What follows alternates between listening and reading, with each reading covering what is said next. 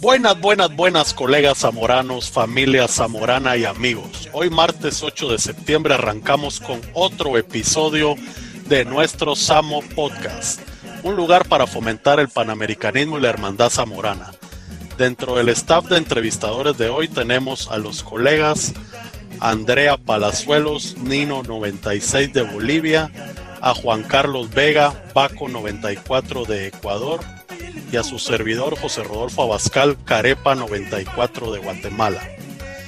Y hoy tenemos el gusto de presentarles como invitado especial al colega Oscar Luzuriaga, alias Morsa, graduado de la promoción Humo 89, ecuatoriano y zamorano de casta, señores. Actualmente es Managing Director en L AAD, Latin American Agribusiness Development. Es además miembro de la Junta de Fiduciarios de Zamorano y es el responsable directo del comité de selección del nuevo director de Zamorano. Un colega especializado en el área de la banca financiera e inversiones a nivel internacional, con estudios en Harvard y un orgullo zamorano. Así que Oscar, te damos la muy cordial bienvenida a nuestro Samo Podcast y como siempre decimos, la idea es que charlemos un rato en confianza y de la forma más cómoda posible y podamos conocerte más como persona, cómo ha sido tu vida dentro y fuera de Zamorano, desde sus inicios hasta la actualidad. Así que Oscar, te reiteramos la muy cordial bienvenida a este espacio. ¿Cómo estás? José Rodolfo, muchas gracias por la invitación. Andrea, mucho gusto y gracias igual. Y mi querido Juan Carlos, eh, para mí es un gusto compartir con ustedes, conocerlos de persona, Andrea y a José Rodolfo. Les he escuchado en anteriores Samo Podcasts y les felicito. Y a Juan Carlos, pues mucho aprecio de mucho tiempo. Nos conocemos en diferentes latitudes y en diferentes circunstancias. Inclusive eh, muchas, hasta personales, pero, pero, pero, pero para mí cuando Juan Carlos me comentó esta posibilidad, le dije, cuente conmigo a los órdenes. Ok, excelente Oscar, pues, eh, pues te quisiera hacer eh, la primera pregunta, ahora normalmente empezamos, pues quisiéramos conocer de vos cómo fue tu niñez, cuáles son tus orígenes, de qué parte sos y cómo se conformaba tu familia y cómo fue tu infancia. Si nos pudieras compartir algo de eso. Perfecto, mira, a ver, yo nací en Quito en el año 68. Eh, mi hogar, mi padre y mi madre, los dos eran eh, químicos. Mi papá bioquímico, para ser más preciso, y mi mamá era química farmacéutica. Y, y me crié en un hogar donde el trabajo y la educación eran esenciales. O sea, había una, una una cultura de la educación muy importante en casa. Eh, de hecho, mi padre, eh, que falleció hace cuatro años, eh, relativamente joven y de manera así fugaz, era un tipo supremamente interesante, el doctor Luz Uriaga, conocido en Ecuador de alimentos. No había industria en el Ecuador que no, no, no tenía una consulta o un advice del doctor Luz Uriaga. en, en, temas de, de, de, alimentos, bromatología, etcétera. Entonces, y además que su hobby era educar. Eh, era su hobby era dar clases y se salía de su empresa privada a dedicarle mucho tiempo a dar clases. Entonces me crié en ese ambiente de cuatro hermanos, yo soy el segundo, mi hermana Cecilia eh, sigue con el negocio de mi papá, Labolab, que es el laboratorio que él fundó hace 35, 40 años. Eh, luego vengo yo, luego mi hermano Diego, que casualmente también se graduó en Zamorano en la clase 91, y mi hermana Valeria, que es la menor. estudié 14 años en el mismo colegio, soy muy orgulloso de mi colegio, el Colegio Americano en Quito, que voy a decir algo que puede caer mal a muchos, pero a otros simplemente va a ser la verdad. Diga, diga. no, un gran colegio como el Zamorano, que son instituciones de una tradición, de, mucho amor a la institución. Eh, y estuve 14 años en el mismo colegio. Eh, y nada, y cuando me gradué del colegio, no, antes de graduarme del colegio, supe del Zamorano de puro accidente. Eh, mi papá un día me dice, mira, estoy dando una recomendación como profesor, que él daba clases en el colegio americano una época, y llenaba una recomendación para, para un chico que iba al Zamorano, que de hecho nunca se graduó del Zamorano, eh, que era alumno de él, y, y me dice, mira qué interesante esta universidad, y me enseñó un folleto. Y la verdad que con ese folleto yo me fui a las semanas a la embajada de Honduras en el Ecuador, que quedaba por la, por la Reina Victoria, por, por, por esa zona, entre el Amazonas, Reina Victoria, por donde estaba la embajada de Rusia. Y por la feria que fuimos. Exactamente. Ellos fueron en la feria, ahí estuvieron en la ah, feria. Exactamente. Ah, y, y fui ahí y nada, pedí información y apliqué. Y todo esto cuando nos graduamos del colegio, un año antes de graduarnos, eh, mis amigos, eh, hablábamos todos a dónde vas a aplicar. Ah, el uno, yo me voy a Texas A&M, no, que yo me voy a Bentley College, que yo me voy a Worcester Polytechnic. Todos para Estados Unidos. Eh, sí, por ahí había uno que se iba al Tech de Monterrey, eh, otro que se iba a Bradford College, por ahí Marymount College. ninguno se iba a una top university, ¿no? Pero eran buenas todas. y, a Zamorano solo vos, te lo considerabas. Yo me voy a Zamorano. Y claro, ya en ese entonces había una, ya Zamorano tenía reputación buena, pero también tenía una reputación de ser muy fuerte, muy dura, muy... Estricta. Había que ser aventurero para irse al Zamorano. y, la verdad que me fui al Zamorano, eh, esa fue la manera y... ¿Ya conocías a alguien vos antes o, no?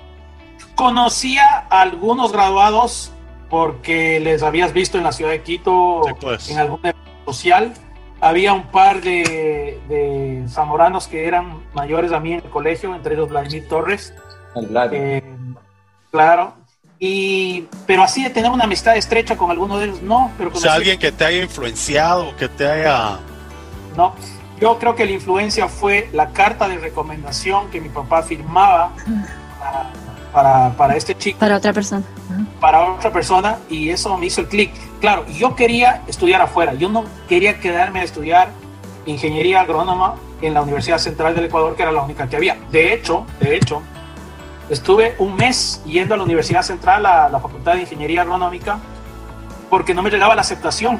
Y yo iba todas las semanas al casillero postal, que era en el CCI, en el Centro Comercial Ñaquito, que había ahí un lugar de casilleros. Todos los días con la llavecita abrir el, el PO Box 68, que era, a ver si había una carta del Zamorano. Mm. Nada, y me regresaba caminando a la casa hasta que recuerdo un día que fue un viernes en el mes de septiembre, eh, y recibo esta carta, abro la carta y me dice, usted ha sido aceptado y adicionalmente tenía una beca, no recuerdo ahora de qué monto era, pero vamos a decir que era la beca por la mitad del costo de la colegiatura. Así era, claro. Era desde el CCI a mi casa, pero feliz, emocionado, porque dije fue mi oportunidad de salir, de salir a estudiar afuera. Y así fue.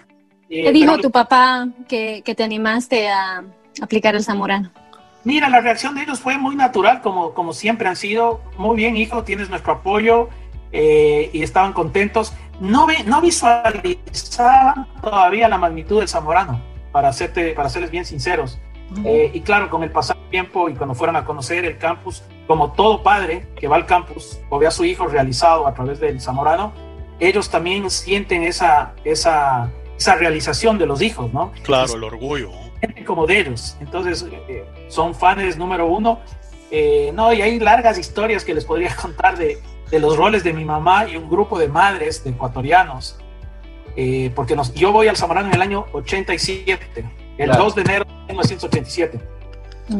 En Ecuador sucede un colapso económico en el 87, hay un terremoto, el oleoducto, que es la principal, el petróleo es la principal fuente de recursos, o era en ese entonces la principal fuente de recursos, colapsa y hay una devaluación masiva en el Ecuador. Cuando digo masiva, de 26 dólares, 26 sucres por dólar, de forma estable por, no sé, 10, 15 años, de repente comenzó a subir, subir, subir, subir, subir, subir. Yo me grabé con dólar de 1100, o sea, pasé de 26 a 1100. A la gran Entonces, fue una cuestión vivimos, colapsada de una vez. Vivimos, vivimos un estrés financiero, todos los que estábamos, pero supremamente fuerte. Eh, y me acuerdo que un grupo de madres, entre ellas mi mamá, eh, se termina el gobierno de León Febres Cordero, entra Rodrigo Borja en el año 88, y pues había una relación con el presidente Borja a través de, muchas personas. Y, se logró que nos dieran a los estudiantes de Zamorano comprar dólares a precio oficial. en decir, en lugar de comprar a 400, que era en el mercado cambiario, teníamos acceso a cobrar algo así como 100 dólares, 90 dólares, no recuerdo con precisión, pero conceptualmente era eso, de, de, que había un gran diferencial y eso permitió que muchos ecuatorianos que estuvimos en el Zamorano en esos 78 y 89 hubiéramos terminado de grabarlos, porque para nuestros padres subió eh, cinco veces el costo, siete veces el costo, y los sueldos no les habían subido en esa proporción. Sí, pues. Momentos eh, especiales y las madres, entre ellos la, la madre de, de varios, de, de, Esteban del Hierro, de Santiago Jarrín, de Marcelo Peña, de Santiago Jaramillo, que eran mis compañeros, eh, y lideraron un grupo de mamás como, como las, las madres de blanco en Argentina, pero con una causa diferente, pero eran insistentes y, y, claro, eso, esa era la pasión que vivían nuestros, nuestros, nuestros padres. Eh, pero, pero, pero sí, a la pregunta, mis padres eh, tuvieron un rol protagónico. Las cartas que me escribían mis padres, que yo tengo guardadas claro. todavía, escritas a, a mano. Con canutero. A mano. Sí, pues. Y, mi papá escribía, usaba estilógrafo. Mi papá escribía con estilógrafo las cartas. Las de él eran cortas, máximo una página pero las de mi madre eran en papel carta, no sé si se acuerdan del papel carta, lado, era lado. Exactamente de lado a lado y muy fino y escribía con una letra fascinante como los libros de escritura inglesa, no sé si practicaron alguna con, vez. Con letra de carta, vos. Exactamente. Sí, pues así como que era de para títulos de antes. Exactamente. Y las cartas eran, pero unos testamentos que no tienes idea. Y nosotros hacíamos cartas iguales, largas. Eh, y como anécdota, en un momento comenzamos a grabar cassettes y yo, a mí se me ocurrió, no, yo no tengo tiempo para escribir, cogí un cassette y grababa y hablaba en el cassette y hablaba y seguía hablando y ¡tac! se acababa el cassette, no mandaba. Y luego mi mamá comenzó a hacer lo mismo. Nos mandaba un cassette hablado. Mira, sí, el, sí. El, el, WhatsApp, el, el, hoy lo que mandas es un voice note. Claro. Por eso nos sofisticamos un poco más y conocimos en Tegucigalpa a una familia Valeta, de apellido Valeta. Eh, eran colombianos hondureños y tenían un radio aficionado. Mm íbamos a la casa de ellos a utilizar el radio aficionado. Mis papás tenían unos amigos radioaficionados y el sábado nos podíamos pasar hablando, por decirte algo, una hora, dos horas poniéndonos al día. Esa era la comunicación. O sea, Andrea, tu pregunta de mis padres, siempre estuvieron comunicados con nosotros de una u otra manera. Uh -huh. eh, y creo que eso, ellos vivían. O sea, mi madre se podía saber que yo tenía un examen de matemática el próximo viernes. Ajá. Pues al tanto. Ese era el grado de, de, intensidad y no es que me presionaban ni estaba pendiente. No, no, era simplemente, eran presentes, supremamente presentes. Oscar, ¿cómo, cómo fue tu bueno. al, al, valle ahí la, la, primera vez que ya te cogen del aeropuerto, caes Don Contín y, y, y, te suben al bus y, y finalmente ya, ya desde, la, desde, esa curva le, le ves abajo al valle? A ver, antes, antes de llegar a esa curva, debo decirte cuál fue el primer shock que tuve. Eh, tuve dos shocks bien fuertes. El uno, un mes antes de irme al Zamorano, porque en Quito había una tradición que son los, los toros. Las fiestas de Quito, ¿no? Las fiestas de Quito. Y esas se, celebran, esas se celebran, en, y esta historia es importante, y me hiciste acuerdo ahorita, Juan Carlos. En el mes de diciembre se celebran las fiestas de Quito y las corridas de toros, y es una gran fiesta. Yo fui a la fiesta de Quito con todos mis amigos, como siempre íbamos, y Vladimir Torres me ve por ahí que entro a la Plaza de Toros y me llama, venga para acá, recluta. Y le digo, ¿qué te pasa? Venga para acá, recluta. ¿Qué te pasa? Le digo yo. Y ya algunos de mis amigos se molestaron. Porque, ¿qué, ¿Y este qué onda? Digo? ¿Qué onda? Entonces llega el Hans Viteri, que puedo contarte historias con el Hans, que terminamos siendo grandes amigos hasta el día de hoy y socios inclusive. Y Hans, que me conocía, me dice, ay, aniñadito del americano, ¿no? ¿Qué te pasa? Ven para acá. Y ahí me llevan, y estaban todo el grupo de Guayaquil, de la clase 88, sí. 89, estaban en Quito de vacaciones. A la gran... Ahí conozco al famoso Fernando Chunquí, al famoso Mula Vieja, que también estaba ahí, y estaban dos personajes más que ahora no me recuerdo, no quiero decir los nombres para no equivocarme, porque puedo confundirlos. Eh, no les alargo la historia, nos pegan una recluteada del carajo, al punto que me riegan trago en la ropa y, y realmente estaba yo indignado. Eh, y en la noche no se acaba la historia, vamos a una fiesta y vuelvan a aparecer ellos en esta fiesta y ahí sí ya, yo ya estaba medio molesto. Creo que no voy. y le, y le cortan el pelo a otro chico que iba al Zamorano y me intentan cortar el pelo a mí. Entonces llega Chonqui donde mí y le digo, no, no, no, no, no, no, no me tope el pelo, por favor, no me tope el pelo. ¿Por qué? Le digo, es que tengo un lunar cancerígeno. No, no, no me tope el pelo. No sé cómo le habré dicho que efectivamente no me peló, no me cortó el pelo. Él estaba enfiestado, o sea, era bullying versión 5.0, o sea, bullying, pero bullying al máximo. Ese es mi primer shock. Luego tomé con calma y ahí me encuentro con el Eduardo Jaramillo, clase 87, y el Eduardo se mataba de la risa. A los que le conocen a Eduardo Jaramillo, Juan Carlos tú le conoces bien, es una persona de un sentido del humor especial, una persona muy, muy interesante también. Y él me dice, tranquilo, tranquilo, no te preocupes, Oscar, esto es así, esto es normal. Para todo esto, Eduardo Jaramillo era compañero de cuarto de tu primo Teddy Malo, del primo de Juan Carlos, y de Leandro Garcés. Leandro Garcés también está en el colegio americano y también me le vi en esa fiesta y me dice, no les hagas caso, tranquilo. Ese fue mi primer shock. Luego llegamos y volamos en Bari, de Quito a San José, y teníamos que dormir en San José, porque no había vuelo directo a Tegucigalpa, al Toncontín.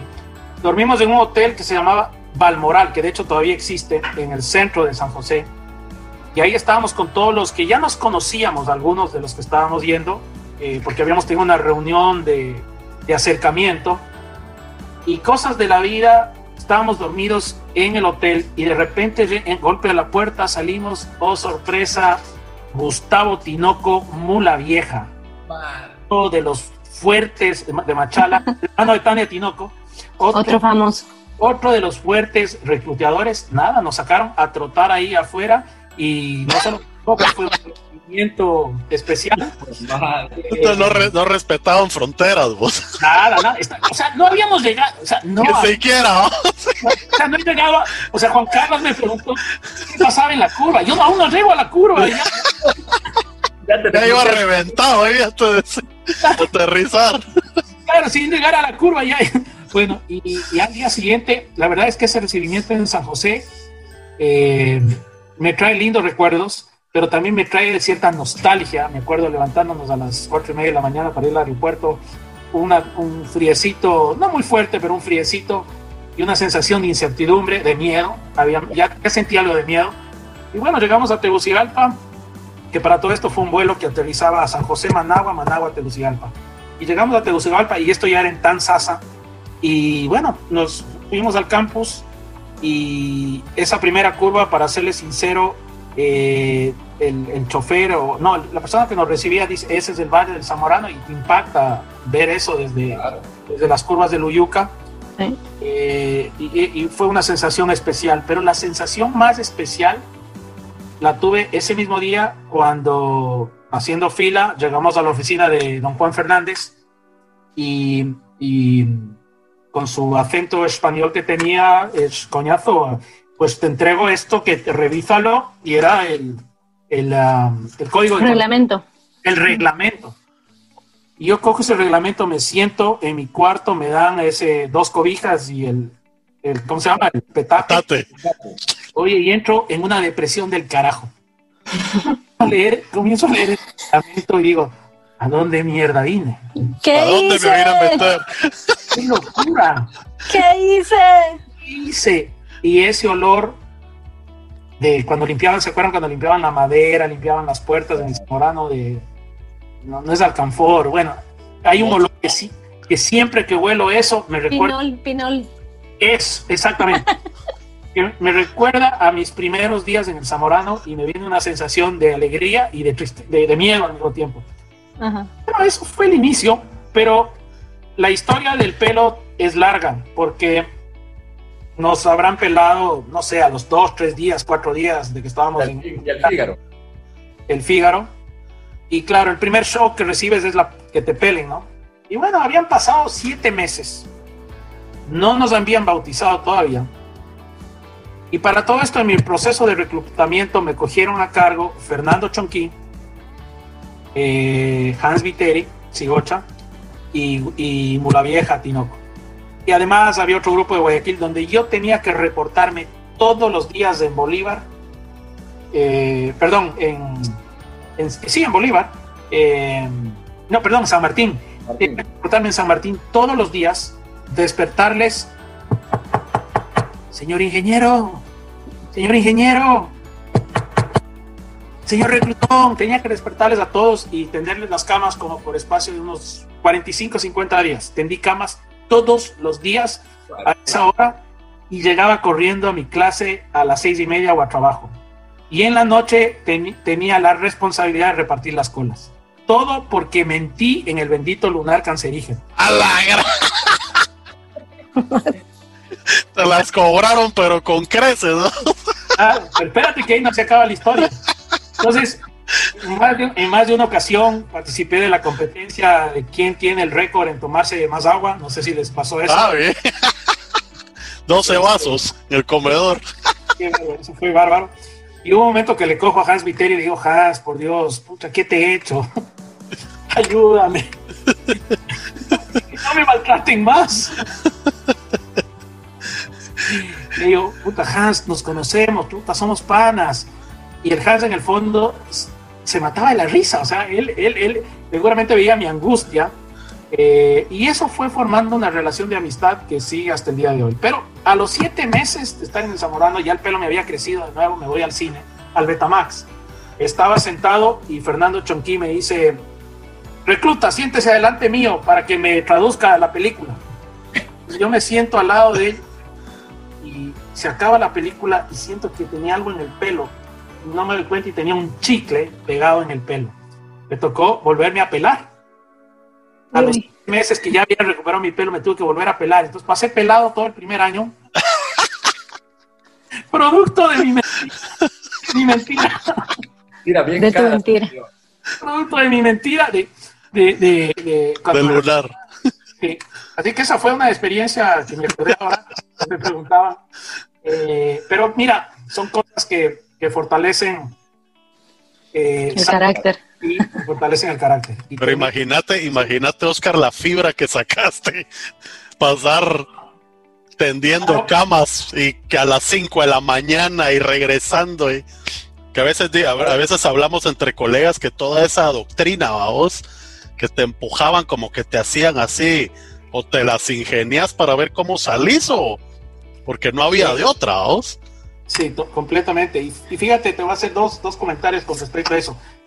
Eh, hoy se habla mucho de resiliencia, ¿no? Y todo el mundo repite resiliencia. En esa época nadie decía resiliencia, pero lo que estaba pasando era que yo estaba formando una resiliencia impresionante adentro para, para enfrentar las adversidades. Y la segunda cosa que marcó eso en mí fue, yo cuando fui, ya pasé a segundo año, realmente no recluteaba haciendo la broma, haciendo un par de cosas, pero no estaba muy de acuerdo con ciertos excesos que hubo y de eso. Por eso es que acuérdense que la ya hay un momento que casi que se termina. Claro. Pero fueron los ochentas, inicios de los 90, yo creo que Juan Carlos también y tú, eh, José Rodolfo, eh, vivieron, vivieron, todavía la recluteada. Eh, pero ya en menor grado. Ya en menor grado. Algo menos, sí.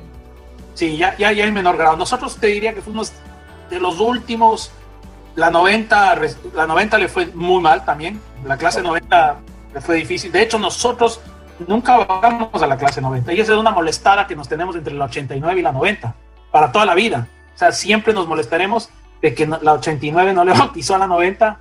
Eh, ahí hubo ciertas diferencias. Al final, la 88 le terminó bautizando a la 90. Entonces, las perras son de que ese bautizo es nulo.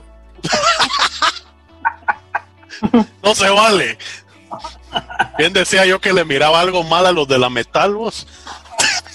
Y, la 90 es una clase muy unida. ¿eh? Déjame decirte que me da gusto verles a la Super unidos, ¿eh? Todo evento que hacen, mayoritario. Entre las clases más numerosas. Allá en Santa Cruz estaban cumpliendo años, ¿verdad? Que llegaron, fue la clase más numerosa, ¿ah? Creo sí, Sí, tienen, una, tienen un muy buen grupo de. Tienen un gran, son un gran, gran grupo, la clase 90. Y, Oscar, ¿cuál es tu recuerdo más lindo que tienes del Zamorano? Por decirte algo, cuando creamos el intento de primer consejo estudiantil, ah. que no se llegó a formar, en el cual era un colega tuyo boliviano, Julio Barragán Arce, ah, eh, Platanote, él ahora está en Puerto Rico, me parece, o está aquí en California, no estoy seguro ahora, eh, César Terán, que lo debe conocer a César. El ecuatoriano, sí. Sí, en la, en la GA Internacional. Estaba Charlie Torreviarte de Guatemala. Así lo conocemos. Mayor que los dos se terminan casando. Eh, estaba de hecho, Charlie es de tu promoción, ¿verdad? ¿O no? Sí, sí, sí, Charlie, y gran amigo Charlie. eh, estaban ellos, estaba eh, por El Salvador, estaba Rolando Hernández Pierre, que es uno de los gurús en el mundo de los reaseguros. Él vive en Alemania. Y por Honduras estaba Gustavo Ordóñez.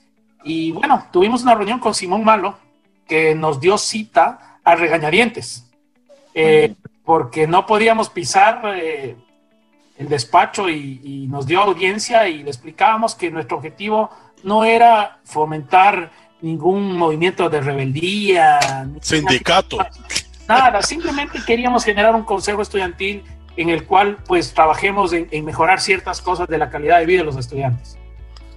Nunca prosperó, nunca se llegó a hacer, pero se sentaron las bases de lo que después se terminó fortaleciendo. Yo creo que esa es una de las cosas, de los lindos, lindos recuerdos que tengo de, de, y fue un trabajo en equipo con un grupo de, de con todos esos colegas nos seguimos eh, eh, manteniendo en mucho contacto y todos han sido muy um, eh, consistentes y exitosos. Ah, excelente. O sea, Charlie lucha por sus ideales, eh, César, Gustavo, todos, todos muy, muy, muy comprometidos. Silvia, todos, todos muy comprometidos. Ah, Silvia también es de la misma promoción. ¿no? Claro. Ah, de hecho, de hecho eran eh, Charlie era eh, anti mujeres, porque no había muchas mujeres. En nuestra época había, no, no recuerdo con precisión, pero no pasaba del 10-12% de la población de todo Zamorano. Entonces, uh -huh. las mujeres no la tuvieron fácil en nuestra época. Nada fácil. Y Silvia y Charlie se terminaron casando, que es lo más lindo de todo. Sí. Son una pareja una linda. Pareja, hacen una pareja por sí, Estuvimos ahí en la finca de ellos hace como cuatro años, ¿no? Por ahí sí. Sí, ahí estuvimos Muy lindo, de, degustando de los quesos. Pero, Oscar, y contanos, eh, ¿te acordás de alguna experiencia en los módulos? ¿Alguna perrada o cagadal que hayas hecho? Sí, sí, sí. A ver, cagadal, yo lo voy a llamar semi cagadal porque un compañero me salvó. Pero si no hubiera sido un cagadal, cagadal, cagadal. Extremo. Eh, ¿Ustedes se acuerdan la planta de cárnicos? Claro. Claro. Venían las reses y ¿cuál era, el ¿cuál era el trabajo que más les gustaba a ustedes en la planta de cárnicos? ¿Cuál era lo, lo más lindo que había en la planta de cárnicos? Pues a mí hacer jamones. Pero desde el punto de vista de acción. Ah, de acción, era el destace. Claro, coger el... La sierra, la sierra. La, la sierra, el corte de canal. Claro, la adrenalina que eso generaba era impresionante. Entonces, era un día miércoles y me toca a mí ese día eh, manejar el, el, corte de canal. Ya porque tú sabías en la, pro, en la programación, te decían eh, los Uriaga, Luján, Luján, los Uriaga, el día miércoles van a hacer tal cosa. Luján, los Uriaga, el otro día van a hacer jamón, el otro día tal cosa. Entonces sabíamos todos los días. Yo llegaba con un entusiasmo ese día, era en tercer año, porque me tocaba manejar la máquina. Y comienzo a, a, me emociono, comienzo a manejar la máquina y comienzo a hacer el corte y Juan Carlos Luján, boliviano, por cierto, me dice, Morsa, Morsa, idiota, boludo, idiota, para, para, para. No le había sacado todavía, no le había acabado de sacar todas las vísceras de ahí. A la gran puta, qué regadera. Sí, al revés. Imagínate que, como que era globo, hubiera estallado eso ahí. Imagínate lo que hubiera pasado. Digo, fue semi cagadal porque no llegué a, a explotar mayormente. Pues. Esa fue una cagadota. Pero tengo una experiencia muy buena en los módulos, que fue en primer año, que es una experiencia personal también que me marcó, me marcó algo en la vida. Eh, estábamos en el módulo de propagación de plantas, año 87, en el mes de julio, y no sé si en la época de ustedes tuvieron propagación de plantas, pero básicamente Roberto del Cid. Roberto del Cid, el mismo. El instructor. Sí. El profesor era. Eh, ahí se me escapa el apellido del profesor. Le decíamos cloroformo. César Cloroformo, sí. ¿Ah? Cepeda. Cepeda. Cepeda. Sí. Bueno, y nos tocó en esa ocasión dos grupos, por decir algo, el grupo 9 y el grupo 8. Entonces éramos un montón de gente. Y como ya no había tareas entretenidas, a Jaro León, León Romero de Guayaquil y a Oscar Luzoyaga, no había qué más hacer que les coger un sarán, arena y comenzar a pasar la arena por el sarán. Porque había que eliminar las piedritas que tenía la arena. En la realidad no había ninguna piedra, no había nada. No había nada más que hacer y nos ponen a hacer ese trabajo. Entonces yo le digo a Harold, Harold, la verdad es que este trabajo a mí no me hace ningún sentido. Yo me voy tablas. Entonces me dice, puta Serrano, puta, eres, eres un peine. Y efectivamente me fui, me acosté debajo de un carretón. Recuerden que había unos carretones donde jalaba. Me escondí y estaba dormido debajo del carretón. Y yo le veía a Jaro León que seguía con la pala, pasando la arena por el sarán, cogía la arena del otro lado, le volvía a pasar al sarán. Era el trabajo más inútil que yo he visto de los que nos tocó hacer en el Zamorano. Yo me negué a hacer ese trabajo. le digo, oye, mono, mono, trabaja, mono vago. Entonces eh, Harold, eh, él pensaba que yo estaba dormido dentro de la carreta, o sea, adentro del carretón. Entonces comenzaba a tirar piedras para que pegue en, la, en uno de los... De los lados. De, los lados del frente del carretón. Una de las piedras que lanza sale mal, topa en el piso y se mete entre el piso y el carretón. Yo estaba dormido ahí abajo. No, ya no dormido, estaba hablando, molestándole. Y esa piedra me impacta en la boca y me rompe los dientes. Entonces salgo sangrando y le digo, Harold, imbécil, me rompiste los dientes. Y me dice, ya Serrano vago, y me iba a tirar otra piedra. Y efectivamente quito las manos y comienza a ver ese chorro de sangre. Bueno, eh, me, rompió, me rompieron tres, tres, tres dientes ahí. A la gran. Y, pero lo lindo, de la historia, lo lindo de la historia es que nunca nadie se entera. O sea que tienes implantes. Sí, claro, todos estos son implantes. Eran tres, ahora son cinco porque había que, que cogerlos. Eh, y bueno, no te alargo la historia. Eh, Harold estaba preocupado porque dijo: Aquí voy Pruña, me van a, me van a, me van a, me van a expulsar. Y en ese momento eh, yo me fui a la enfermería, perdí un diente ahí que desapareció, el otro diente quedó para atrás y se me cayó en la noche. ¡Qué horror! Y el otro diente me lo sacaron al día siguiente en Tegucigalpa. Bueno, la historia es que Harold llega llorando a la habitación como eso de las siete y media, ocho de la noche, y me dice, Oscar, ¿qué hacemos? Porque el CID quiere saber qué ha pasado, que ha habido un accidente. ¿Por qué? Porque en la enfermería reportan que, en un módulo de campo entró una persona lastimada. cuando me preguntaron qué pasó, dije, no, estábamos paliando el trabajo que nos gusta, que coge la arena en el sarán y pasamos la arena por el sarán y yo me agaché y mi compañero movió la pala y me pegó con, con, el, con el cabo de la pala y me rompió los dientes. Entonces Harold va a mi habitación y me dice, Morsa, Morsa, tenemos que mantener esta historia, porque si no voy pruña. nunca te voy a sapear, es la primera vez que estoy diciendo en público. abiertamente lo que pasó.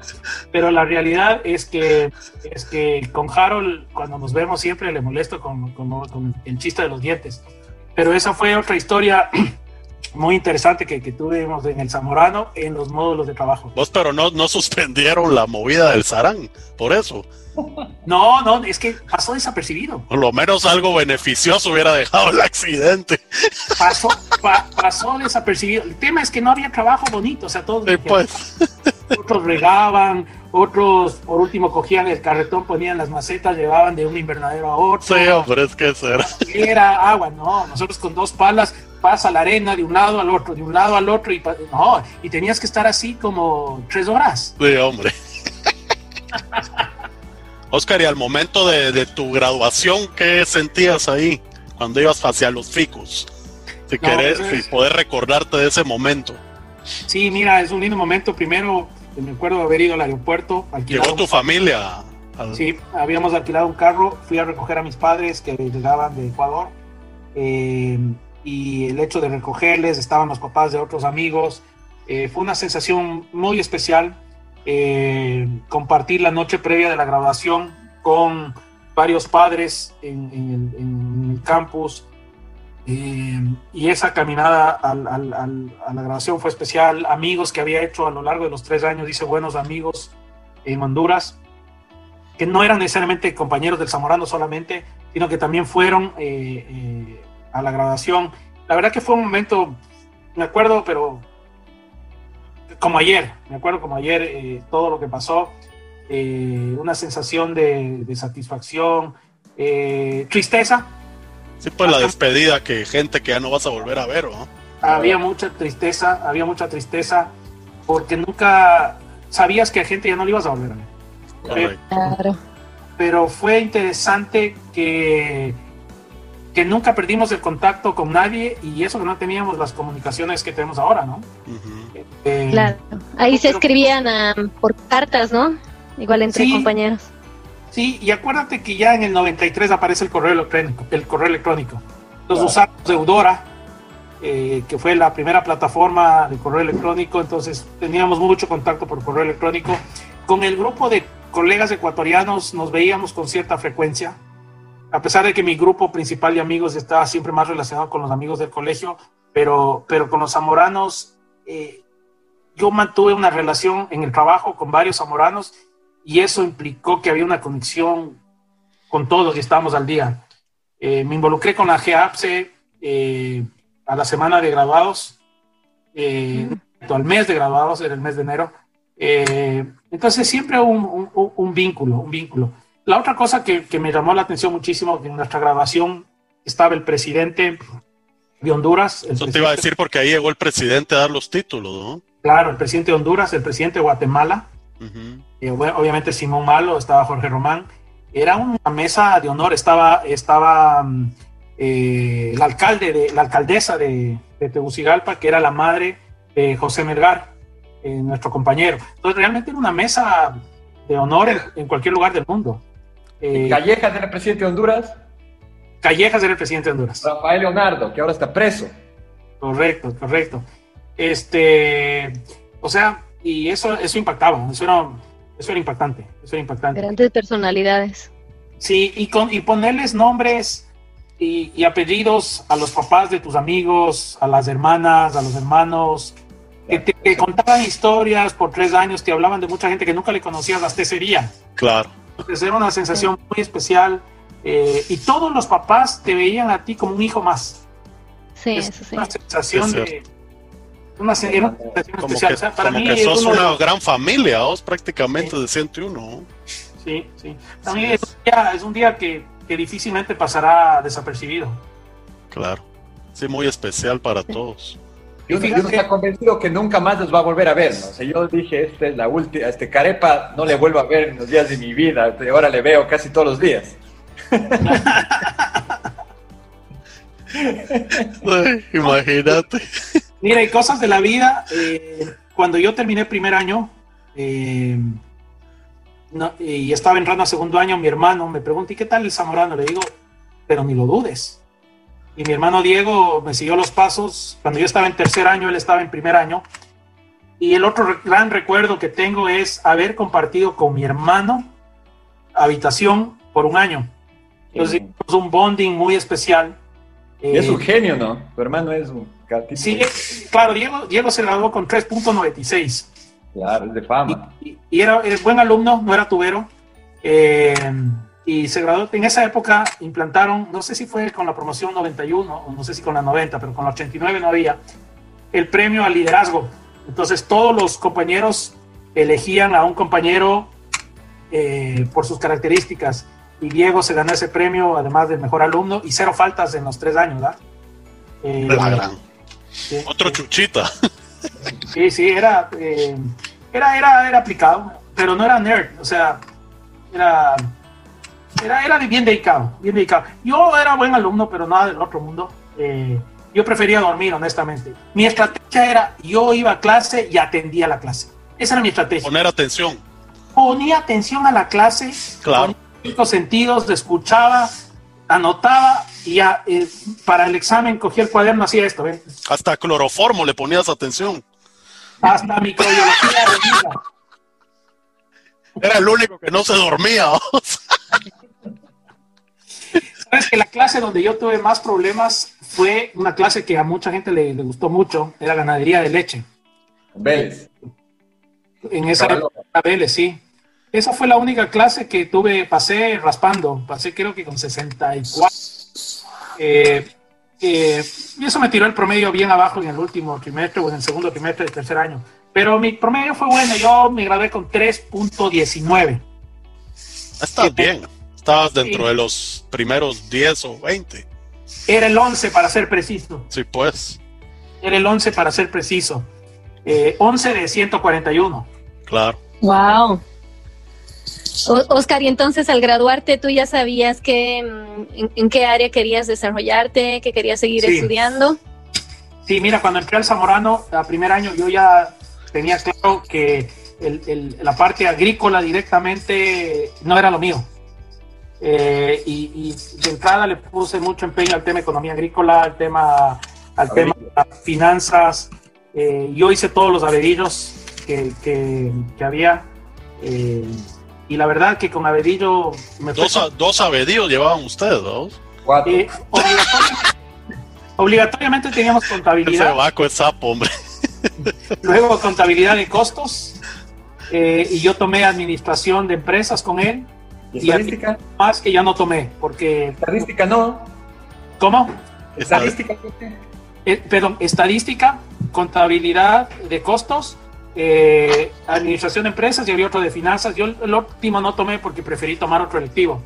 Pero, pero la verdad que Averino para mí fue espectacular. O sea, era una persona. O le, querías o no le querías. Así de sencillo. Pero ¿Tú lo querías? Miedo, le tenías miedo. No, para nada. Yo no le tenía nada de miedo y, y la verdad es que te desafiaba a pensar porque te ponía, te ponía, te dejaba que vayas al examen con todo el material que quieras. Todo el material que quieras. Los exámenes eran tan complejos que a él no le interesaba la respuesta. Lo que él, estaba probando cómo razonabas, cómo ibas tratando de encontrar la solución. Y, él a mí se me quedó grabado y me dijo, Luzuriaga, es vasco. Eh, eh, me gusta, porque a mí no me interesa la respuesta, a mí me interesa la manera como usted piensa. Y, la verdad que yo le cogí un aprecio muy especial a, a, Bedillo porque, porque nos obligaba a pensar. Nosotros tuvimos profesores de oro, Silvio Zuluaga, el profesor de Fisiología Vegetal, otro genio, Alfredo Montes, un profesor de impecable, eh, Folk, Folk de, de, Química, este, Jacobo Cáceres, o sea, era una, tuvimos unos profesores que marcaron, o sea, nos marcaron, nos, a mí, en mi caso particular, me enseñaron a, tener un pensamiento muy crítico. Eh, creo que más adelante vamos a hablar un poco del zamorano, pero para mí todo este tema del soft skills es fundamental hoy día en, en, en cualquier profesional, en cualquier ser humano, no en el zamorano, en cualquiera. El otro día yo hablaba con uno de los eh, directores del colegio de mis hijos y, yo les decía que el sistema de educación desde la escuela, si, no, si rápidamente no dan ese giro a fortalecer al ser humano desde, su, desde las perspectivas de, los, de, los, de, las, de las destrezas y habilidades básicas de los cinco sentidos, de nada sirve que sean expertos en ningún tema. Sí, pues. Sin personalidad, sin carácter, sin criterio. Y, sí, es complicado. De nada, de nada, no sirve de nada. Entonces, eh, eh, pero yo supe que la agronomía, el trabajo de campo no era lo mío. De hecho, mis colegas pueden corroborar lo que voy a decir, pero tengo el privilegio de no haber sido nombrado el más peine, porque había peor. pero casi. ¿Estuviste cerca? Sí, estaba en el top, en el top 10 sí estaba. es que mira, mira lo que me pasó a mí. A mí me, mira, tengo el privilegio de haber conocido a varios, pero te voy a nombrar a tres. Juan Carlos Luján Villarruel, Paico de Bolivia. Paico. 95. Ah. Fuerte, gigante, trabajador impresionante. Eric Martínez El Rino. Ya, con el apodo ya vas visualizando pues. otro gran hombre trabajador de campo muy muy fuerte. Y Miguel López que de hecho era, trabajaba con Charlie Torreviarte de Guatemala, otro trabajador impresionante. ¿O eran los de tu módulo qué? López, Luján, Luzuriaga, ese, ese era el orden. Entonces un día me tocaba Luján, otro día me tocaba López, otro día me tocaba Martínez. Y, Martínez y, Luján tenían una competencia interna de quién podía machetear mejor a dos manos. Imagínate yo, el privilegio de trabajar con ellos, y que macheteaban a dos manos. Yo me encargaba de enseñarles matemáticas, yo, yo, ya, yo ya utilizaba la colaboración con ellos. A ver, Morsa, Morsa, tranquilo, yo hago, yo, yo hago tu trabajo, pero decime, decime cómo, qué, va a venir en el examen. Sí, bueno. Entonces yo les ayudaba con química, les ayudaba con física, les ayudaba con, con, la materia que sea. Ellos a cambio eran a dos manos, dos machetes, eh, no sé, ordeñar las cabras. A... Pues, una eficiencia de la grandeada, ¿no? Bueno, entonces pronto supiste que el eh, trabajo de campo y técnico no, no era lo tuyo y sí, Abedillo te inspiró a seguir en tu carrera. Definitivo, definitivo, definitivo. La otra, el otro factor que creo, en la época nuestra, el cuarto año no era obligatorio. Ah, cierto.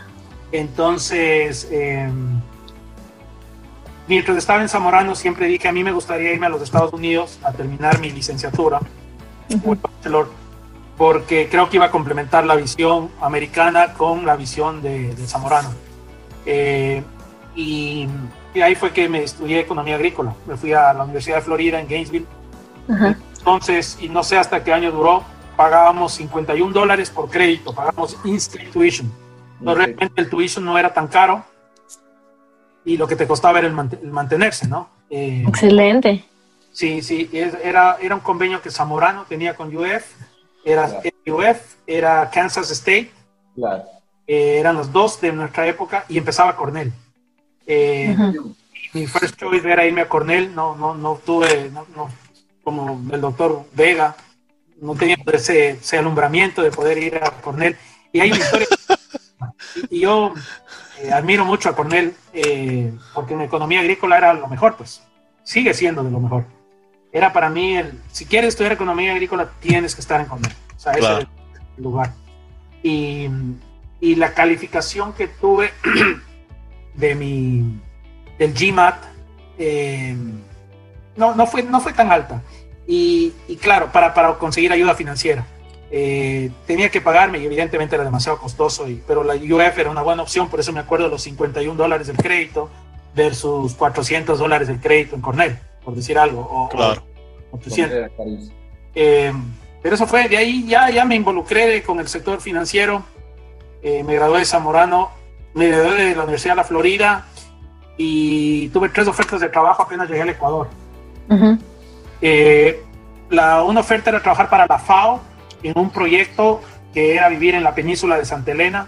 Para los que conocen Ecuador, la península de Santa Elena está a hora y media de Guayaquil en ese entonces, año 91, no había la infraestructura que hay ahora.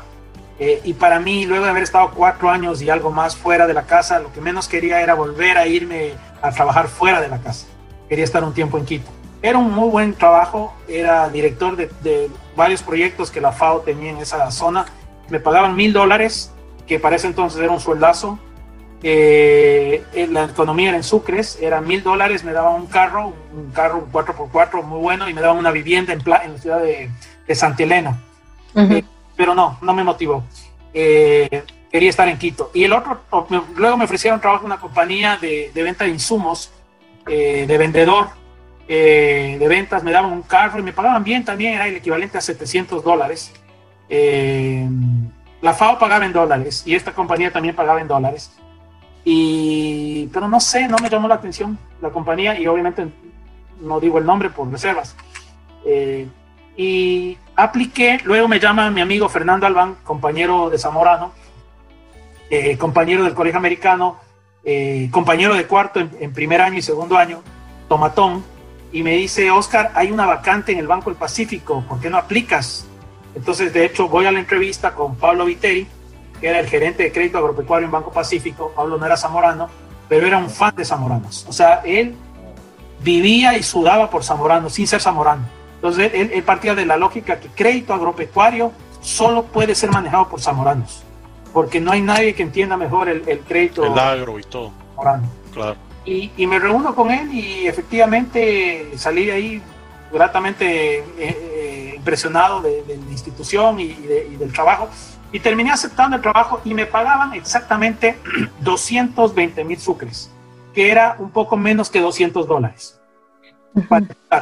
Entonces, el comparativo era mil dólares, 700 dólares y, y, un poco menos de 200 dólares.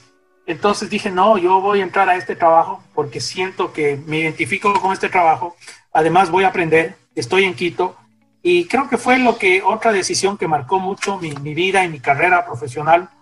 Eh, además, tuve la suerte de conocer a un gran eh, ecuatoriano, un gran ciudadano, además zamorano, que era el presidente del banco, Marcel Añado.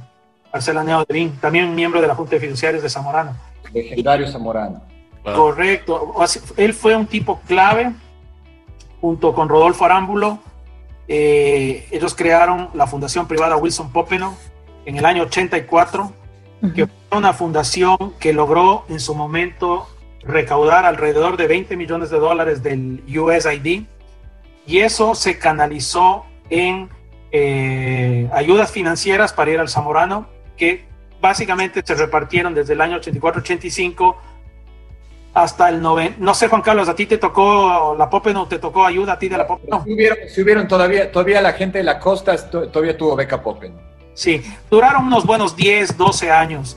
Que eran para ecuatorianos. Solo para ecuatorianos, sí. Y ahí, ese fue uno de los motores de, de un grupo de, de una élite, diría yo, exitosa de zamoranos de los 80 de los 90 de los inicios de los 2000 que tuvieron el beneficio de, tener un beneficio de la Fundación Popel. Entonces, conozco el Banco del Pacífico y, y, comienzo a desarrollar una carrera rápida en el banco. Termino siendo gerente de una de las 11 oficinas que el banco tenía. tenía 26 años. Eh, y Santo Domingo. A Santo Domingo, Los Colorados. Esta es una ciudad en la mitad del Ecuador, entre Guayaquil y Quito, una zona muy agrícola. Eh, y me nombraron gerente del banco. En esa época, un gerente del banco era como, como la, concepción que tenía Marcel Añado de un banquero, el que el banquero es un líder de la comunidad. El banquero no es un oficinista. El banquero es una persona que tiene que entender las necesidades de la comunidad, apoyar al empresario, apoyar al, cura, apoyar al militar, apoyar al alcalde. O sea, era, tenías que ser una, un, conocer bien el entorno. Al servicio de la comunidad. pues. Eh, y ahí fue que, que, esos, esos años ahí, y me toca, y reportaba directamente a él. Entonces fue otra época privilegiada que tuve en el trabajo eh, y, seguí cada vez más metido en este tema eh, de las finanzas, de la banca agrícola, eh, resolviendo problemas, porque de la, resolución de los problemas es como más se aprende.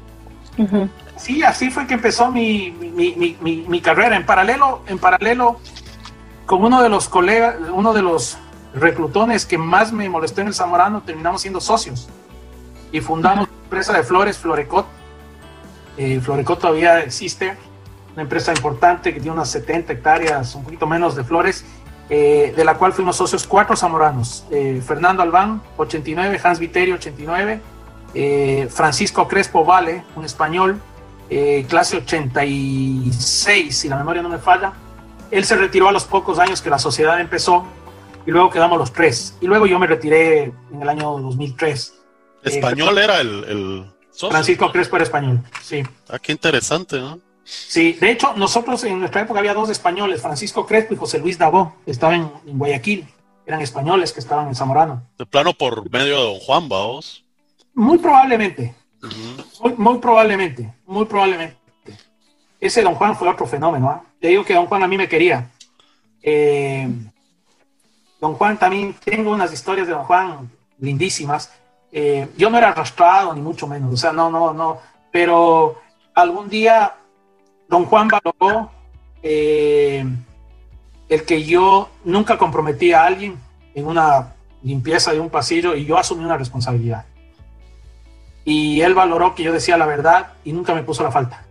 Y me dijo, coñazo, yo sé que, yo sé que fuiste, pero por tu valor no te voy a poner. No, don Juan, me quedé callado, no le dije nada. O sea, la lealtad era... Claro, es lo que te quiero decir. O sea, don Juan valoró la lealtad mía en que yo asumía una responsabilidad que no era mía, porque yo sabía que a esa persona le iba a afectar. Claro. Eh, y él me dijo, coñazo, no te lo voy a poner porque la lealtad vale y tu acto vale. Eh, y nada, ya que dijeron don Juan, me acordé de esa historia de don Juan. Pero esa fue la historia y siempre estuve vinculado al agro desde la banca. Y en la banca ves muchas actividades agrícolas, de todo, de todo. Eh, otra anécdota interesante, cuando estaba en Santo Domingo, Los Colorados, eh, Marcela Niao me dijo, Oscar, tienes que formar un directorio. Y el directorio que yo tenía estaba compuesto por seis personas. De esas seis personas, nombré a dos empresarios muy exitosos, miembros de esa junta directiva, y eran zamoranos. El uno, Federico Malo, eh, que Juan Carlos lo conoce muy bien, es su tío. Federico Malo, corrígeme, ¿de qué clase es Federico? 40 y... 53. 53. Sí. Ok, Federico de la 53 y Diego Gándara, que en paz descanse. Orano impecable, impecable. Eh, que los dos estuvieron conmigo en esa junta, de los cuales pues aprendí mucha experiencia eh, eh, en el mundo empresarial, exitosos en sus industrias de la palma africana, del caucho, que eran las, las, dos actividades que ellos tenían y que eran muy importantes en la zona que yo estaba. Entonces mi vinculación con el sector agrícola fue desde afuera. Eh, me tocó conocer a, mucha gente en diferentes industrias por el hecho de que éramos una, un ente que financiaba proyectos agrícolas. Claro, sí, pues. Pacífico era muy enfocado al sector agrícola, muy enfocado. O sea, vos tu relación era con todos los productores prácticamente, ¿no? Te llegaban a plantear proyectos nuevos y toda la cuestión. Correcto, y como banquero, mira, el trabajo de banquero es fascinante, pero tienes que tener muy claras las, los valores y las prioridades, porque circula mucho dinero, ¿no? Entonces tienes que saber un poco, primero saber decir no. Eh, y, no te puedes, o sea, te comprometes con lo que es correcto. Sí, pues. Y, y la NIADO tenía esa filosofía. El banco es un banco para el servicio de, de las personas. Eh, porque históricamente los bancos siempre estaban al beneficio de, de las actividades relacionadas a los bancos. Son dos filosofías, no estoy cuestionando si son buenas o malas, pero, pero el Pacífico tenía esa misión de, eh, de desarrollo. Nuestra misión era de o sea, ah, ok, se está desarrollando el palmito, bueno, ¿cómo podemos apoyar para que el palmito crezca? Que hay nueva variedad de banano, apoyemos esta nueva variedad de banano. O sea, era, era un compromiso con el sector agrícola. Y esa fue Empecé con Pacífico y estuve ahí siete años y luego me involucré con LAT, con quien ya llevo 20 años. Y LAT es un, nosotros tenemos un, en LAT, eh, nosotros tenemos operaciones en 23 países, perdón, en 18 países, 23 oficinas en la región de América Latina. Y eso también me ha permitido conocer eh, mucho la América Latina y, muchas actividades agrícolas, siempre desde la óptica de, inversionista y de financiar actividades agrícolas, siempre trabajando con zamoranos. Eh, me he rodeado siempre de zamoranos de mi equipo, eh, en, muchos de los países, incluido en Miami. Eh, y es impresionante la capacidad que tienen los zamoranos de, de, adaptarse a diferentes condiciones y ser exitosos. Es, es algo que, es una de las, de las cosas más interesantes que tiene Zamorano, su graduado. Eh, y, y comienzas a vender la marca Zamorano al punto que las compañías contratan eh, casi que a ojo cerrado. Claro. Hay fallas y ahí es donde tenemos que cuestionarnos dónde estamos pagando porque, porque no todo es perfecto, no todo es rosa. Claro. Eh, eso es un poco eh, Andrea, tu pregunta del sector agrícola me, me, alargué un poco en responderte, pero, pero ese fue el tema y me quedé más lado. Mira, mira Oscar, y LAD, es una institución, prácticamente es un eh, fondo para inversiones, ¿es verdad o no? A ver, te cuento rápidamente. LAD tiene 50 años y tiene 11 accionistas. Eh, de esos 11 accionistas, muchos siguen siendo los socios fundadores. Cargill, eh, Monsanto, bueno, ahora es Bayer, eh, Dole Food Company, el Bank of America, eh, Rabobank, eh, la DG, que es parte de la KfW del gobierno alemán, es el banco para financiar el sector privado, pero es una institución de desarrollo. Está el IFC, que es parte del Banco Mundial, que también financia al, al sector privado. Está John Deere, está Goodyear, está Nestlé y Agritelus, que es una compañía eh, que es parte del management de LAD, del cual yo soy parte. Eh, todos los 11 accionistas tienen la misma participación en la compañía y ha habido un paralelo en la historia de LAD y Zamorano, ¿A qué me refiero con eso? Si te remontas un poco a la historia de la Guerra Fría, ¿sí? Eh, y Estados Unidos y su rol en América Latina, Estados Unidos desarrolló muchas agencias de desarrollo. ASHA para construcción, AID para, para financiamiento, este, Peace Corps, ah, y podría irte nombrando muchas más de estas instituciones. Cuando, cuando LAC se crea, eh, se crea con fondos de los accionistas, pero un impulso muy fuerte de la ID. Y Zamorano también tenía un impulso muy fuerte de la ID. O sea, eran dos proyectos que estaban en América Latina.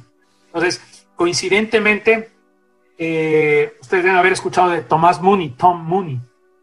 Tom Mooney tiene un espacio muy importante en la historia de Zamorano. Eh, Tom fue secretario de la Junta de Fiduciarios por muchos años y, era amigo personal eh, de, Wilson Popeno. Vivían en Guatemala. Y él fue uno de los primeros gerentes de LAT también. O sea, hubo, hubo un paralelo.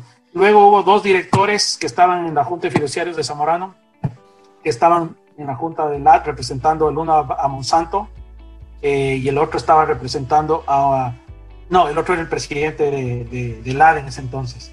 Eh, y claro, nosotros que en LAD, como estamos en el sector agro, siempre hemos estado muy comprometidos con Zamorano, eh, apoyando desde hace unos 11, 12 años programas de becas todos los años.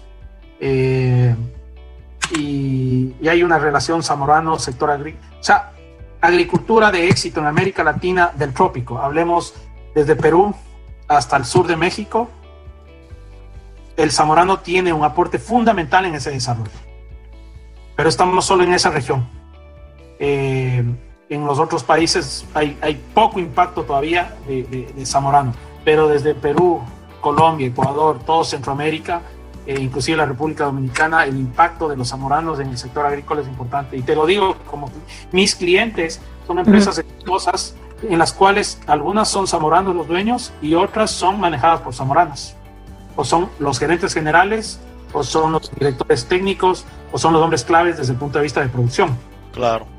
Entonces, nosotros como banco eh, es súper importante eh, apoyar con becas a Zamorano porque sabemos del producto.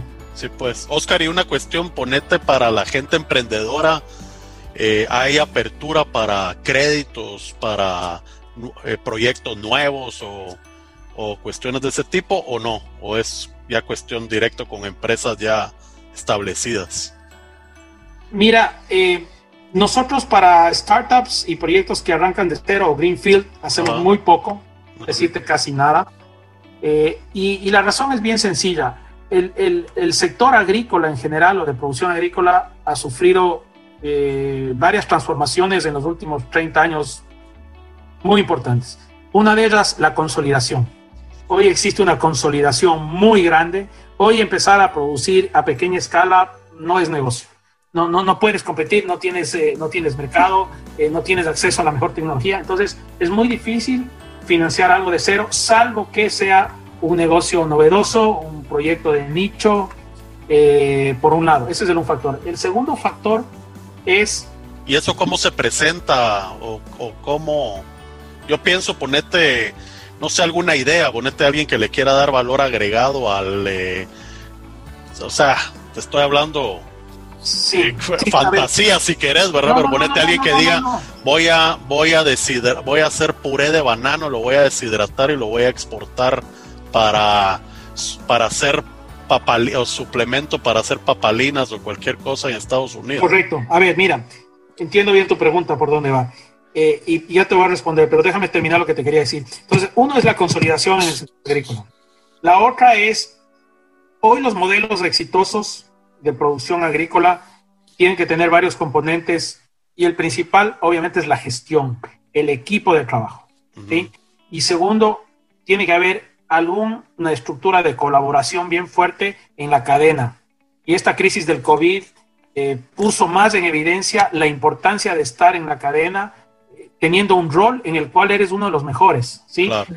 Y, y, y coparticipas con el que te compre el producto, con tu con tu comprador o, estableces un programa que va desde, desde la finca hasta el plato en la mesa o estableces eh, alianzas con varios productores, con el exportador. O sea, el modelo de colaboración es fundamental. ¿sí? Correcto. Para tu pregunta, nosotros no hacemos, pero hoy en día, eh, y esto quizás es, un, es un, un, buen mensaje, especialmente para los zamoranos emprendedores que están empezando, hoy hay muchos recursos en el mundo que apoyan a los startups, pero necesitan ver un valor agregado especial. ¿Y qué es ese valor agregado? Te voy a decir algunas de las cosas que están buscando. El primero y el más importante es impacto.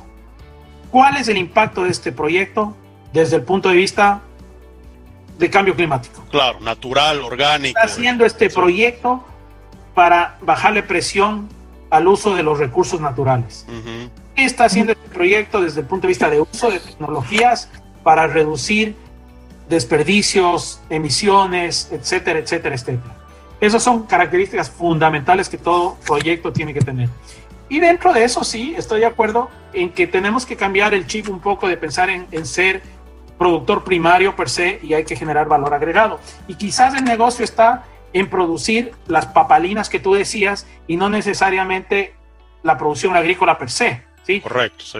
Con esa papalina estableces un canal comercial donde haces una excelente estructura de, de, de una narrativa, un, un mensaje, un, una campaña de marketing muy interesante eh, y hay muchos modelos exitosos de chocolates, eh, de cafés, eh, que empezaron desde el mercado y no desde la producción. Ya lo que aprendimos en el zamorano. Hay un zamorano que hace licores de, de cacao, vamos. Claro. Joven, ¿verdad? Y que el, al parecer le ha, le ha, estado yendo muy bien, pero son cuestiones así emprendedoras muy eh, motivantes, ¿verdad?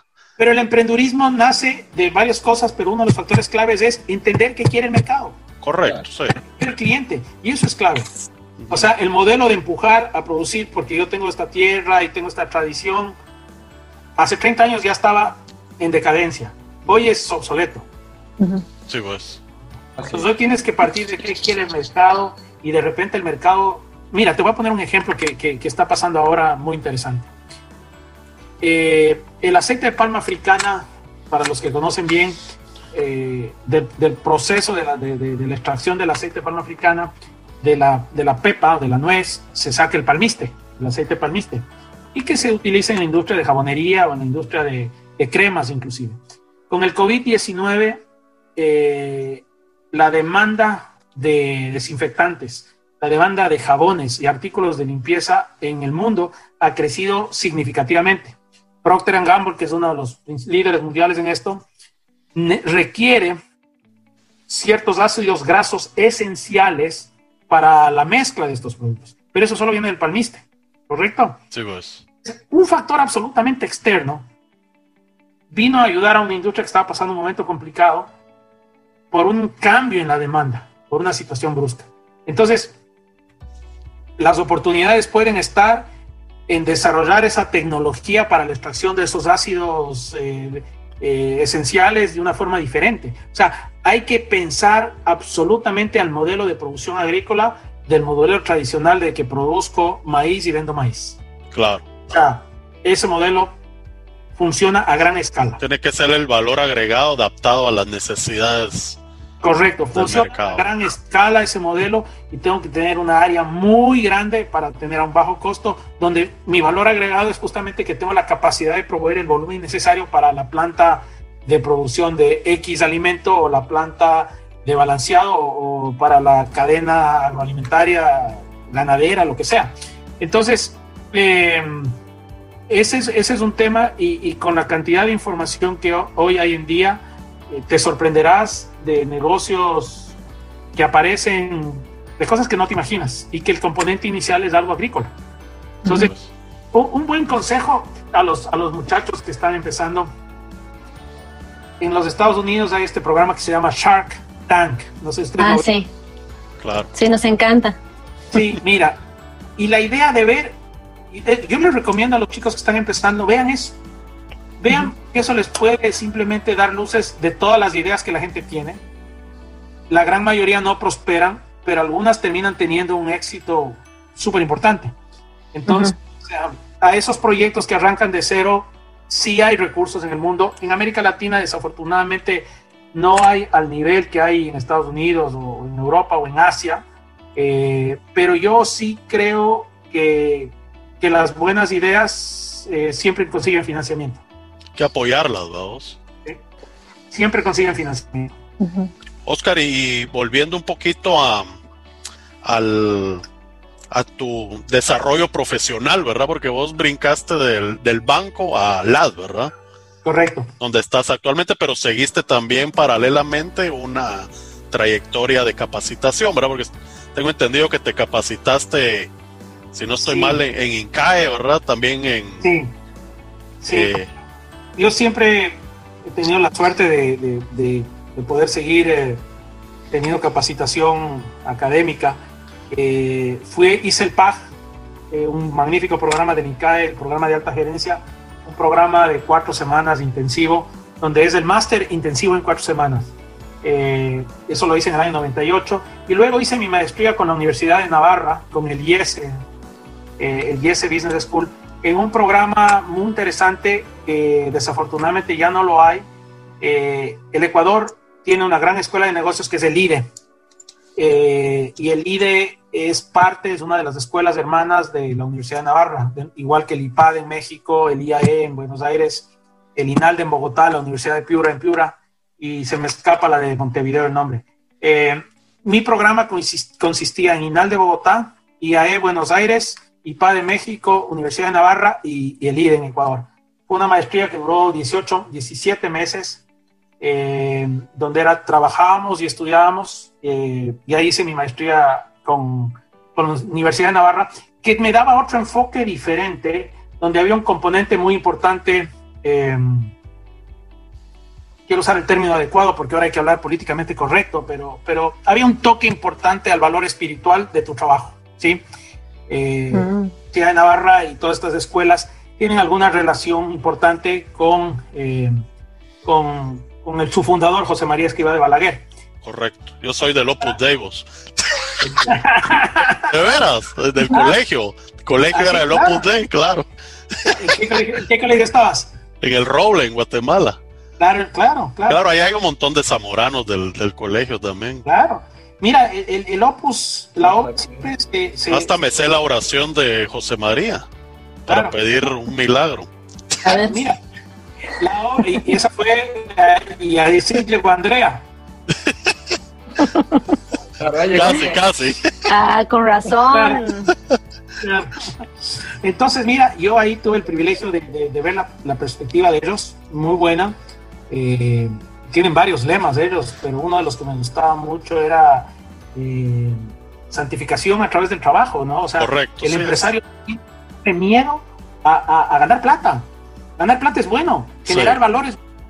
Entonces, hoy en día, desafortunadamente, vivimos en el mundo un momento en que los empresarios hemos cometido un error, que nos hemos quedado un poquito callados, porque evidentemente los, los empresarios buscamos maximizar las eficiencias, entre esas las eficiencias impositivas, eh, y que las leyes lo permiten, pero, pero, pero nos hemos callado y hemos dejado que se critique al empresario, que se critique al que genera trabajo, al que genera empleo, al que tome el riesgo de invertir, al que tome el riesgo de perder el dinero. ¿sí? Claro esa perspectiva la cogí con, con el YESE, que fue magnífica. Y luego en LAT, pues he tenido la suerte de ir a, Kellogg. también hice un programa, eh, el uh, Advanced, Executive eh, eh, Development Program. Era un programa de cuatro semanas, también internado en, en, Evanston. muy bueno. Y luego, pues, voy con mucha frecuencia al Agri Business Seminar en Harvard, que es un seminario que, que se ofrece todos los años eh, donde se reúne gente de toda la industria del food system. Eh, y también he tenido la perspectiva de Harvard y he ido a Harvard a varios cursos. Entonces, eh, tuve la suerte de tener la perspectiva de varios, de varios centros académicos importantes. Estuve en el INSEAD también en Francia, en Fontainebleau, internado tres semanas en un programa de banca netamente. Pero, pero es interesante las perspectivas. O sea, prácticamente te has seguido capacitando a todo lo largo de tu vida profesional, pues. Sí, nunca has parado, vamos. No, no, no. Y, yo no, yo creo que uno nunca para. Y, la capacitación sigue y de forma individual a través de la lectura, eh, o ahora a través de los podcasts. Claro. están haciendo esa capacitación y les felicito. porque ustedes están, además de pasar un momento agradable, de contar una buena historia, de reírnos, de disiparnos, hay, hay aprendizajes. Bastantes, sí. Claro. aprendizajes. Y, y, los mayores aprendizajes, ¿por qué las escuelas de negocios tipo Harvard, Kellogg, eh, Thunderbird, eh, Cornell, eh, el Yese, son exitosas? Porque le sacan el jugo a todos los que van ahí y todos aprenden del grupo. O sea, aprendizaje, el profesor transmite una parte de los conceptos, pero la gran mayoría terminas aprendiendo de las experiencias de tus compañeros. De los otros. Pues.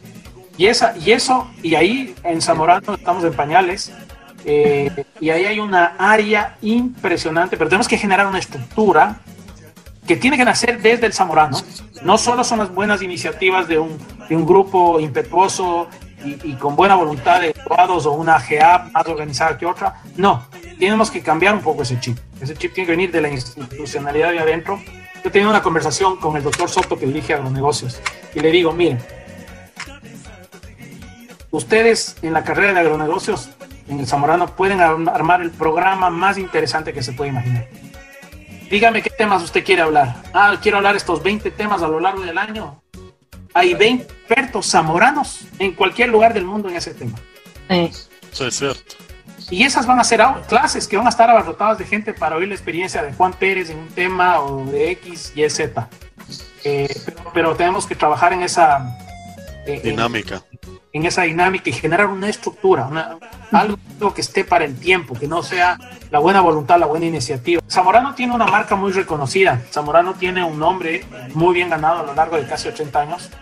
Somos muy reconocidos en una región, pero no somos una marca mundial. Todavía. Todavía. Me encanta, me encanta, todavía. Pero ¿qué, qué, nos hace falta para ser una marca mundial? Entonces tenemos que comenzar a, trabajar en eso. Y, y, yo creo que los bases y los pilares sobre los cuales está fundado Zamorano no están en discusión.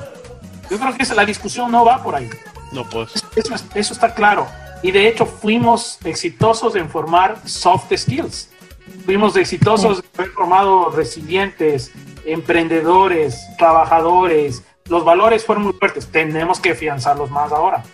porque, porque siguen siendo más importantes que nunca.